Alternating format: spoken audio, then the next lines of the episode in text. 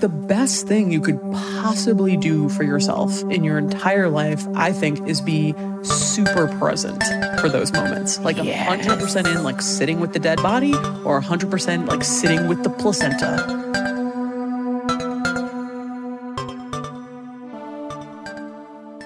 Pois é. E, tipo, é, essa pergunta que ela faz é até, tipo assim, dizer que a morte é individual para cada um. Porque você só conhece a morte justamente quando você se encontra com ela, né? Quando você se encontra com ela, é o fim.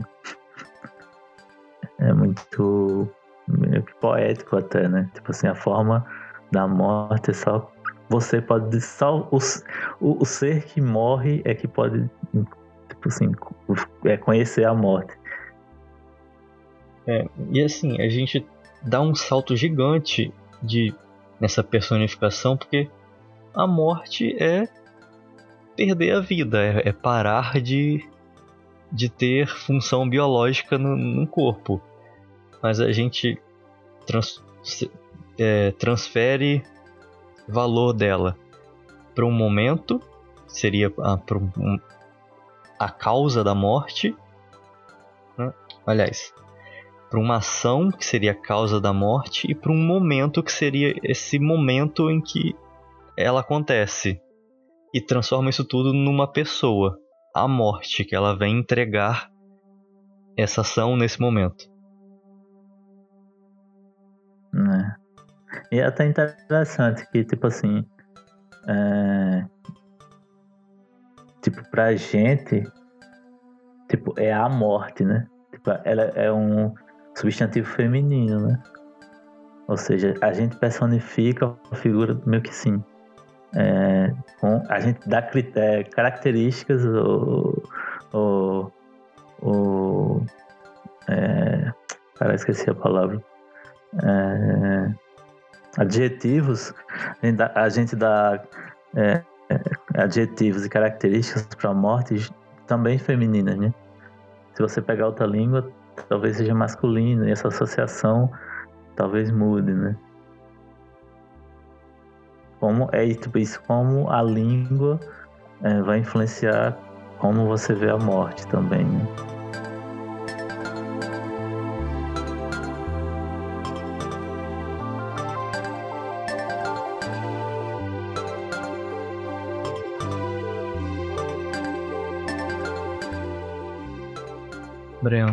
Descreva a morte para ela poder se materializar. Caralho, você tá pedindo pra pessoa que não tem memória visual pra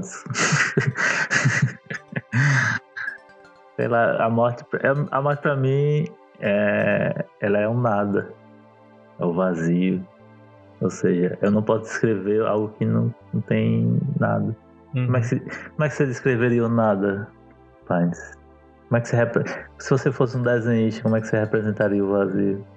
É, normalmente eu vou para o caminho de você não descreve o vazio, mas você descreve o contrário dele. Então você descreve o contorno do vazio, que é, é justamente a metáfora que eu até usei há dois episódios atrás, eu acho, que é da, do buraco negro.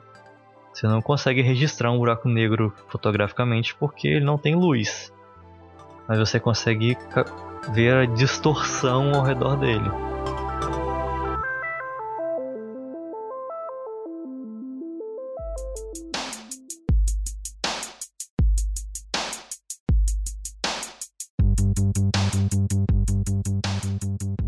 E pra você? O que a gente tá falando mesmo? Eu acho que a morte é a Tilda Swinton. É. Tilda Swinton é aquela, aquela atriz que faz só papéis estranhos. A ancião do Doutor Estranho. Por que você acha que a morte é a Tilda Swinton? Você olha pra, pra Tilda Swinton e pensa, eu vou morrer. Caralho, eu não, eu não sei se eu penso isso não, olhando pra ela, não.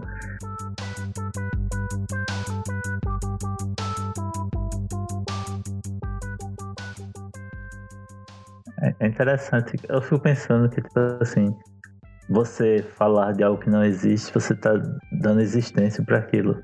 E esse, o próprio ato de falar sobre aquilo da não existência já existir, então é contraditório. Eu não acho necessariamente que você falar é existir, não. Você não acha? Você Eu pode acho. teorizar sobre algo que, que é falso.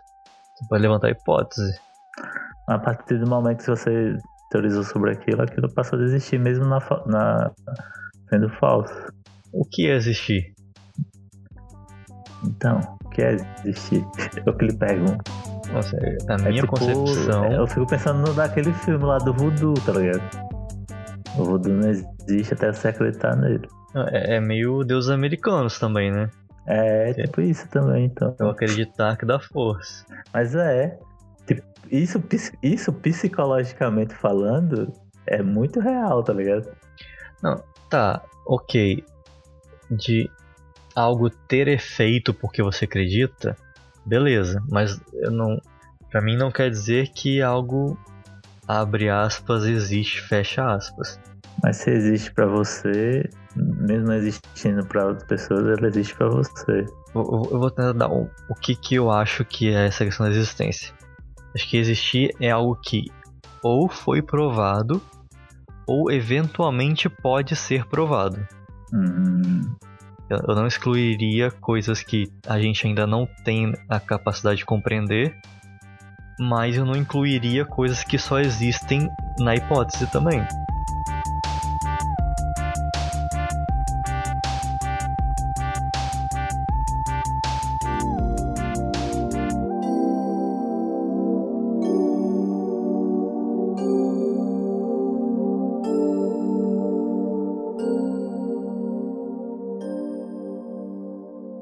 Se, se for pegar mesmas, as mesmas metáforas de observar o que há em volta para poder des- descrever aquilo que é vazio, a morte a gente descreve como o contrário da vida. uhum, E, a- a- e é justamente o que você estava falando no episódio que eu acho que é o que importa nessa discussão, que é você ter é, consciência da mortalidade te faz parar de adiar as coisas. uhum. Você considerar que amanhã pode ser o nada faz você fazer as coisas hoje. uhum. Eu acho que isso é muito mais importante do que pensar no nada.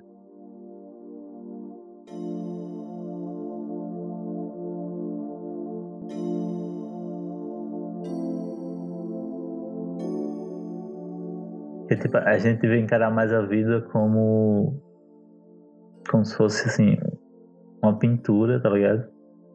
Em que você só sabe, sabe da pintura é, pelo que já foi e pelo que tá pintando. Porque o além justamente é o vazio, né? E se você ainda não pintou ele, por que você vai se preocupar com ele, né? É. Mas também você não consegue não pensar no que você vai pintar depois. Porque se você tem. Começou Tipo assim, se você tem a ideia de uma pintura, mesmo você não pintando aquela parte, você meio que sabe o caminho que você vai. Mas o se vai ou não acontecer aquilo que você estava pensando, aí só quando você pintar. E para justamente o momento de pintar é o que importa. A gente tá muito metafórico. É, estamos A viajados. gente, a gente transcendeu o mundo das palavras já. A gente tá, tá se comunicando através de metáforas.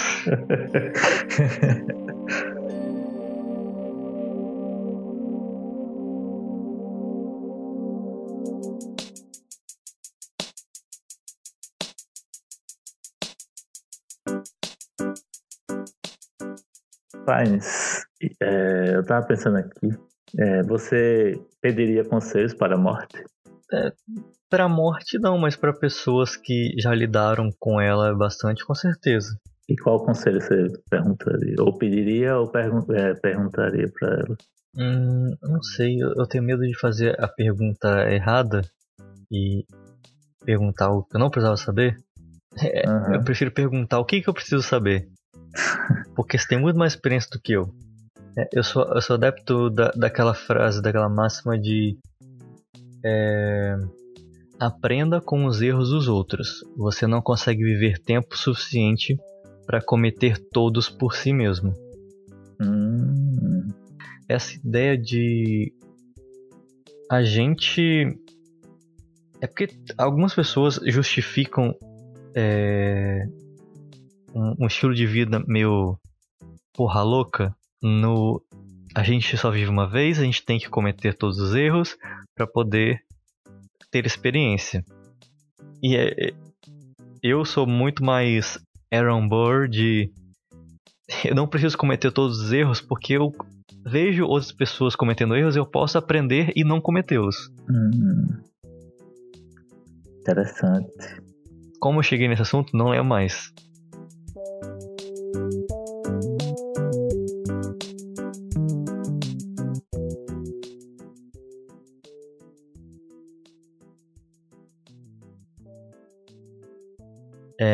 Pessoas que tiveram mais experiência e, e a, com a morte é, é mais complicado, né? Porque normalmente a pessoa tem uma experiência só com a morte, né? Não. Mas. Depende. no caso, se for um, um médico que trabalha no, no emergência, acho que ele convive bastante com a morte, é. talvez. Não é a morte dele, né? Mas é a morte. É isso que eu ia me questionar. Será que é a mesma coisa? Você conviver com pessoas morrendo e você passar por uma experiência de, de morte? Mas, mas é justamente, se você tá, justamente falou que você pediria conselho para pessoas que passaram por isso, você também está vivendo a morte. Você vai ouvir das pessoas que viveram aquilo. Sim. Assim como o pai. É, mas você tem que construir consciência de alguma forma. Porque também isso. Sim, sim. Não tô lhe, não tô lhe questionando, não. Tô só. Pô, Breno. É, aprimorando o pensamento, tá ligado? Você não tá sim, errado sim. nem tá certo.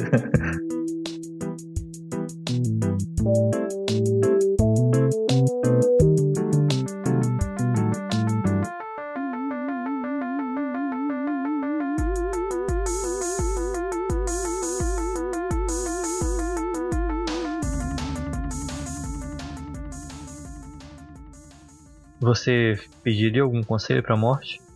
Rapaz, não sei. Sei lá, como é que eu vou pedir um conselho pro nada, pro vazio, né? Eu encaro ela nesse sentido, mas. É, eu também acho.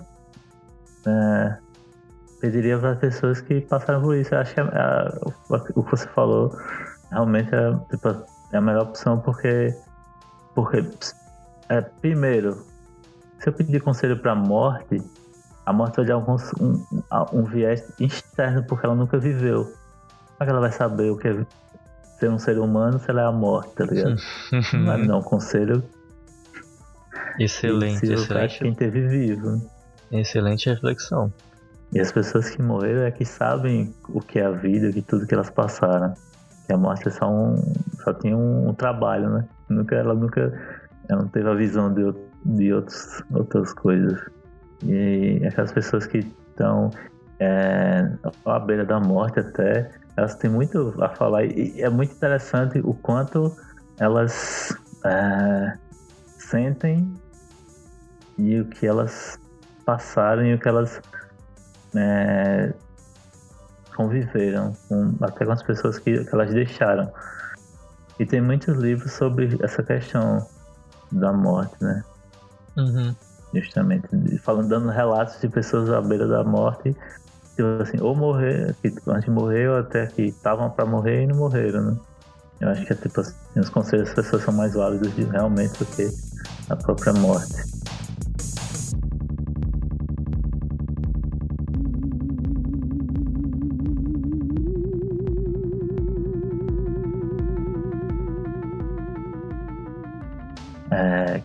até, até clichê, né? É uma pergunta até clichê.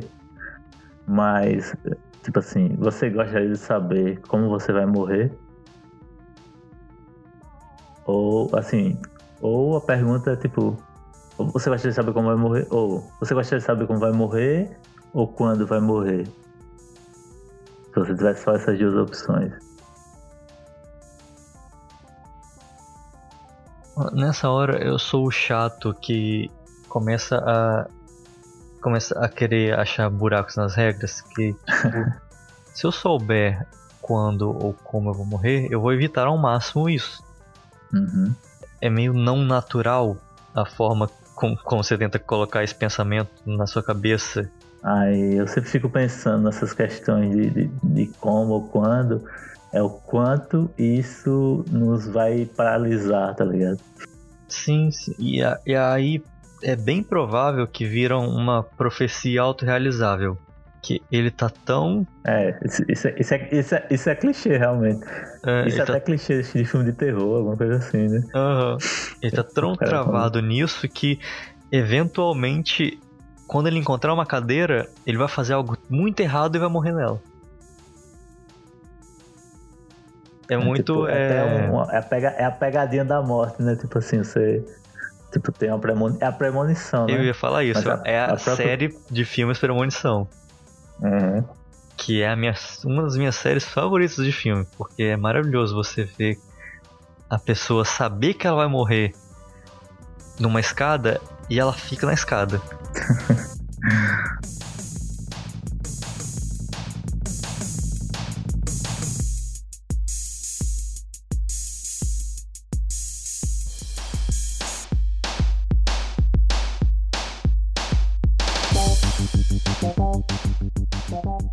Eu já tinha falado com você, na verdade, no, no episódio anterior, mas acabou saindo na edição. Daquela história de que agora eu tô atendendo um- um- uma empresa que ela tem planos funerários e como desde então, por ter que pesquisar assuntos a respeito para poder atender esse cliente, eu comecei a colocar em perspectiva mortes da minha família. De, de pensar, será que eu deveria ter um plano funerário? Será que essa é, é a melhor decisão financeira para mim?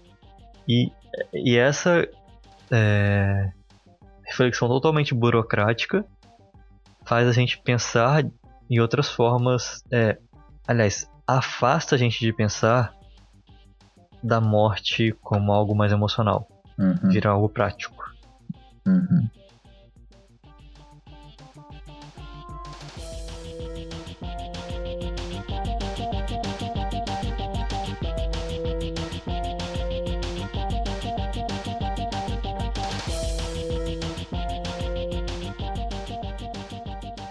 Até essa, ques- essa questão da, da burocracia é, é complicado, assim, tipo assim, tem muita gente que fala assim, eu não vou ter plano funerário porque eu vou atrair, ou algo nesse sentido, ou tipo, fica, ah, se eu morrer, ninguém vai me deixar em cima da terra pro, pro urubu comer. É, eu fico pensando essa questão do, do tipo um plano funerário. É, tipo assim, a gente se vo- voltar para a questão do episódio da, da moça, ela pensa que a industrialização é algo negativo porque as pessoas não vão conviver e tal. Mas também é, o plano funerário você pode analisar como uma forma de, sei lá, do vivo não querer também é, mais uma preocupação para a pessoa do morto, quer dizer, que a pessoa que vai morrer, não- mais uma preocupação para quem vai estar vivo, né? Uhum.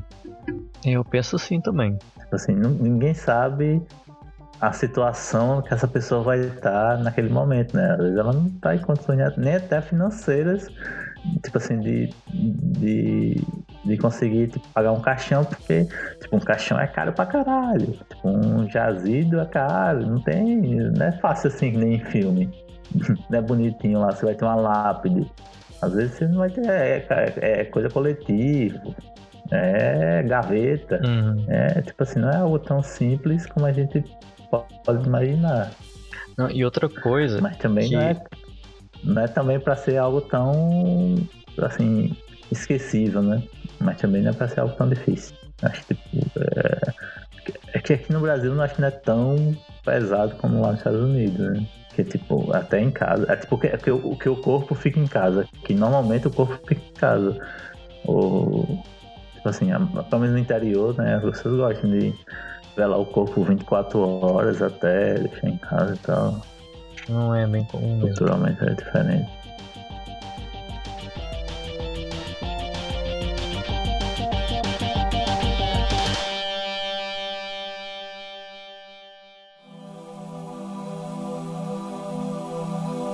De como a, justamente a questão da, da indústria, né? Esse sistema industrial e, e plástico que se tornou, ele justamente prega essa certa ojeriza, né? Uhum. É, toda essa questão, né? De, de, um cadáver ou de até de um nascimento, né? Tipo, como as pessoas se tornaram tão distantes do próprio corpo, tá, tá ligado? Isso reflete muita coisa, porque se você olhar direitinho, muita gente nem se olha direito, não, assim, justamente por não se olhar direito, é que às vezes tem tantos problemas e, e, e não consegue nem perceber que tem eles, tá ligado?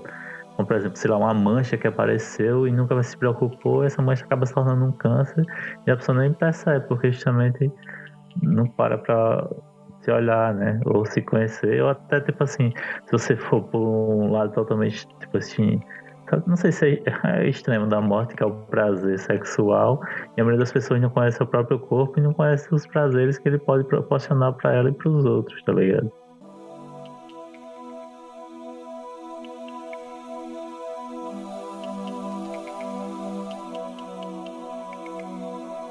E aí, convivendo com as pessoas que estão trabalhando nessa empresa, é engraçado ver como elas têm uma relação muito mais banal com a morte, de, do assunto não ser um tabu, de realmente fazer piada com isso, porque é o que eles veem todo dia. É. é, é muito essa questão de exposição mesmo. A curva ela se estabiliza, tipo assim, você tem um ascendente, é ascendente e depois ela assim, fica num, num, num platô, né? Porque, tipo assim, você não dá pra surpreender o tempo todo com um negócio que você vê todo dia, né? Uhum. A gente.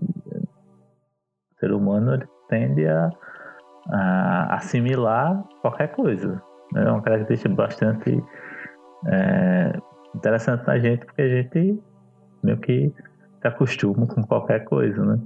É muito, é muito, faz muito sentido. Tipo, qualquer coisa assim, se você, sei lá, trabalhando com aquilo o tempo todo, realmente você não vai se surpreender ou se sensibilizar com cada corpo que vai aparecer no seu, na sua funerária nesse sentido. É só um número, né?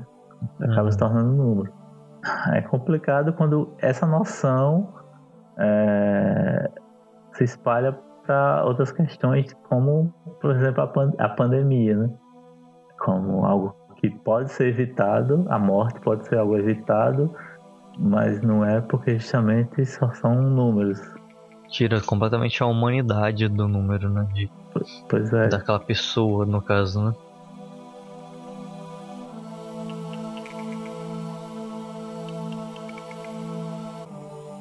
Pois é, pro, pro plano funerário é que são só números, mas as pessoas que estão lá pagando, ela não tá pensando só no número, né? Mas assim, é, é importante ressaltar, até pro plano funerário também não se pode perder a sensibilidade, porque é aquela questão de atendimento ao cliente, né? Uhum. Se a pessoa perceber, o, o, o, familiar perceber que há um, descaso por parte da outra, outra pessoa naquele momento de dor, vai ser um, muito, muito, muito pior do que ela ser mal atendida na caixa da Americanas. Né? Porque o, aquilo fica gravado na cabeça dela de uma forma muito pior. Uhum. O cuidado é redobrado também para ser muito empático com a pessoa na hora do, do luto. É, é, bem, é bem curioso, é um negócio bem curioso mesmo.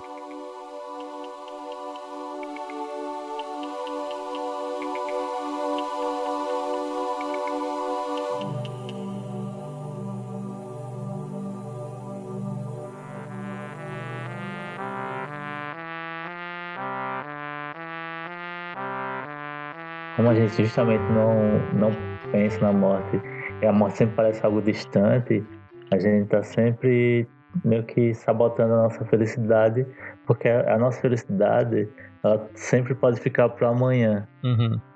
porque a gente sempre vai ter o próximo próximo dia, né? E diante de, quando a gente, sei lá, na velhice, mesmo não tendo essa noção, mas quando você tem o diagnóstico sei lá, de uma doença terminal, você é um momento que você não meio que não se sabota mais para mim, né? Assim, é quando você percebe que o que você tem que fazer de verdade, né? É só no momento final que você tenha clareza de como viver. Isso é muito triste.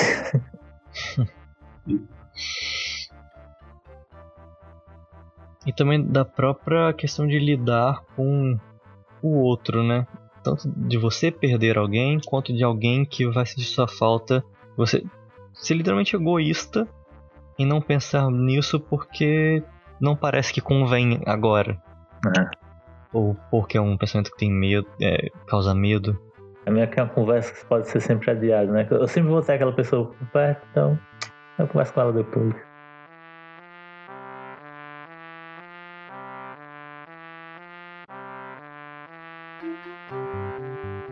Como você sabe, é, nas últimas semanas eu tive que ir em Guarapari duas vezes, porque meu pai foi fazer uma cirurgia. Uhum. Meu pai me ligou numa sexta-feira, no dia que a gente normalmente grava, para falar que ele tinha que fazer uma cirurgia. O médico falou que a hernia dele estava prestes a estourar e ele já me ligou chorando porque ele tinha certeza que ele ia morrer na cirurgia. E aí ele basicamente passou todas as instruções que ele queria que eu fizesse de cuidar da casa dele, de cuidar da empresa, de reclamar porque eu não visitava ele. Agora eu tô contando essa história muito mais tranquilo porque ele já passou pela cirurgia, já tá tudo bem, ele tá se recuperando. Mas na hora o susto foi bem grande. Imagina, do, do nada a pessoa receber uma notícia dessa. é complicado demais. Tipo assim, a maioria do tempo você tá sozinho, né? Você mora sozinho e tal. Uhum. Quando você recebe uma notícia dessa, você olha pro lado e vou falar pra quem, né? Fica sem reação e a pessoa, e, tipo, não tem ninguém pra olhar assim e dizer, cara, você tá bem. Como você tipo, mora sozinho? É tipo assim, você que tem que procurar alguém e falar, né? Uhum. Tipo, ninguém vai notar é, tipo, o que tá, você tá passando se você não falar, porque justamente, por exemplo, a gente tá pela internet e tipo, você não tem o, a, a, proximidade física, não tem como saber se você não falar, né? É muito complexo isso. Eu tipo, um turbilhão que passou na sua cabeça com essa noção e que o seu pai falando só algo bem extremo, que é tipo assim, porra, caralho, meu pai dizendo que vai morrer e, e ele quer que eu cuide de coisas burocráticas e, e tal, e o que é que eu vou fazer, né?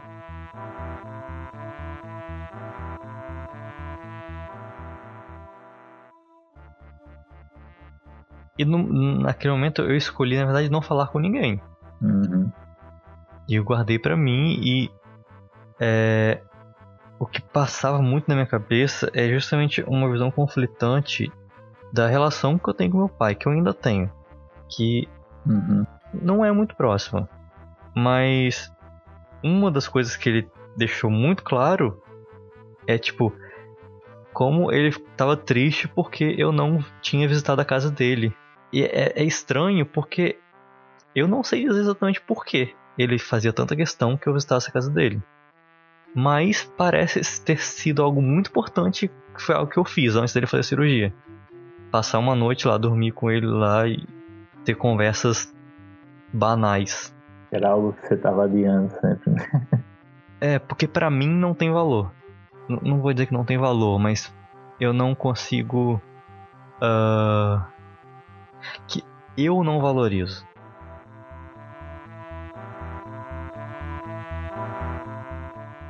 É, mas engraçado. E assim, acabou sendo um momento assim de estar presente, ter conversas é, não importantes, mas nesse momento várias coisas não ditas ficam claras. Foi, foi. A própria é, realização da desconexão fica clara. É, tem certas coisas que só a presença mesmo, sei lá, o convívio em certa parte, elas, assim, ela dá uma clareza da situação, tipo, do que é, né? Uhum.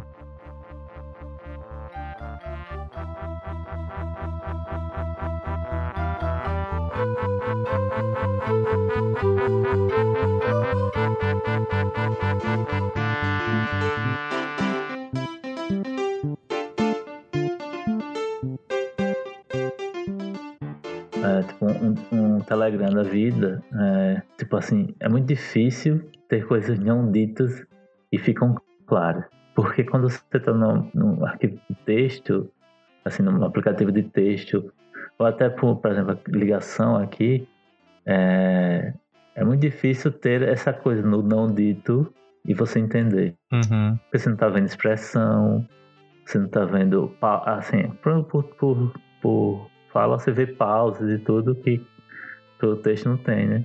Uh, e só na, realmente na presença, na conversa, que você entende milhões de coisas que fazem parte do ser humano, né? Por isso que é tão difícil é, uma inteligência artificial, entre aspas, né? Que não existe, mas um, um chatbot da vida conseguir se passar por um ser humano de verdade, né?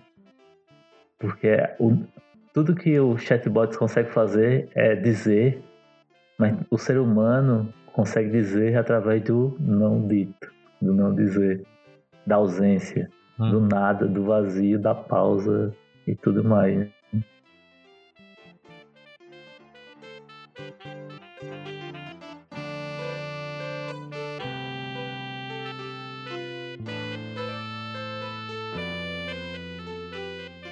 Você tá falando que muita coisa ficou clara do que. É, sim. É, de, de ter crescido em direções diferentes. Uhum. E, não, e eu não sei, eu já, eu já tava muito de bem com isso. Isso não, não me incomodava, de, não me incomoda. Mas é, é estranho porque. Mas será que não, não incomodava justamente porque você não estava exposto a isso? É, eu não sei. É, e assim, é, é, é justamente é engraçado aquela questão do, de como a pessoa muda na experiência de quase morte. Se não fosse isso, meu pai ia me ligar para eu ir lá. Uh, o que mudou exatamente? Porque o tipo de conversa foi a mesma. Eu só tava lá presencialmente. Você fica com a sensação que, que, que não fez diferença, né? É, não, não fez diferença para mim. Mas para ele com certeza fez. Mas será que fazendo diferença para ele não acaba, não acaba fazendo diferença para você? Mas mesmo você, mas isso você não percebe, talvez você. É, será que eu não devia depois, per né? ter é. perguntado por que diabos é, é, precisava tanto da minha presença? Uhum. E aí eu não dito.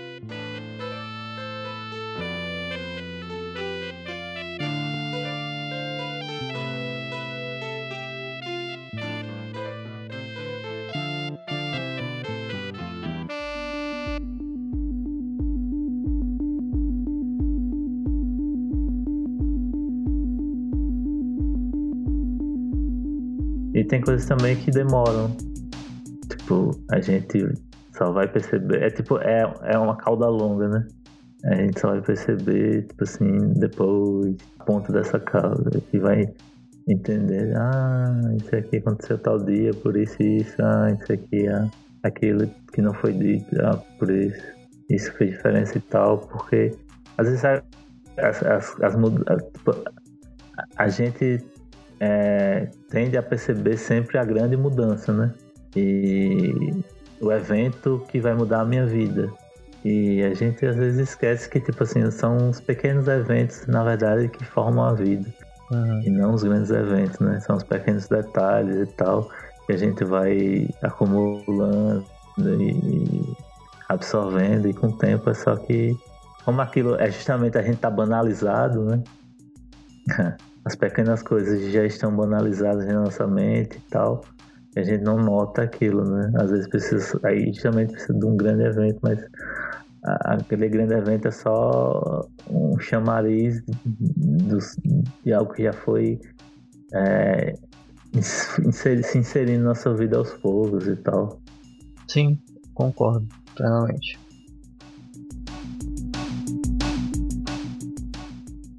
E a gente tem que ter muito essa noção que nada é para sempre.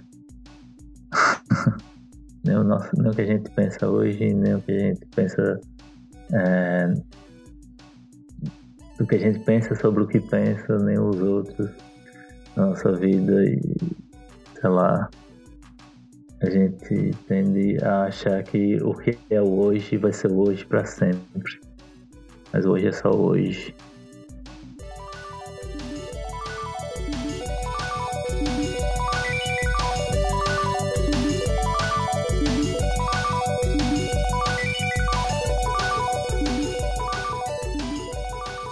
Matutando The Midnight Gospel é apresentado por Breno Ramon e Gabriel Pinheiro. Produzido e editado por Gabriel Pinheiro. Músicas da trilha sonora distribuídas por Creative Commons. Procure no Spotify onde quer que você ouve podcast por Matutando The Midnight Gospel.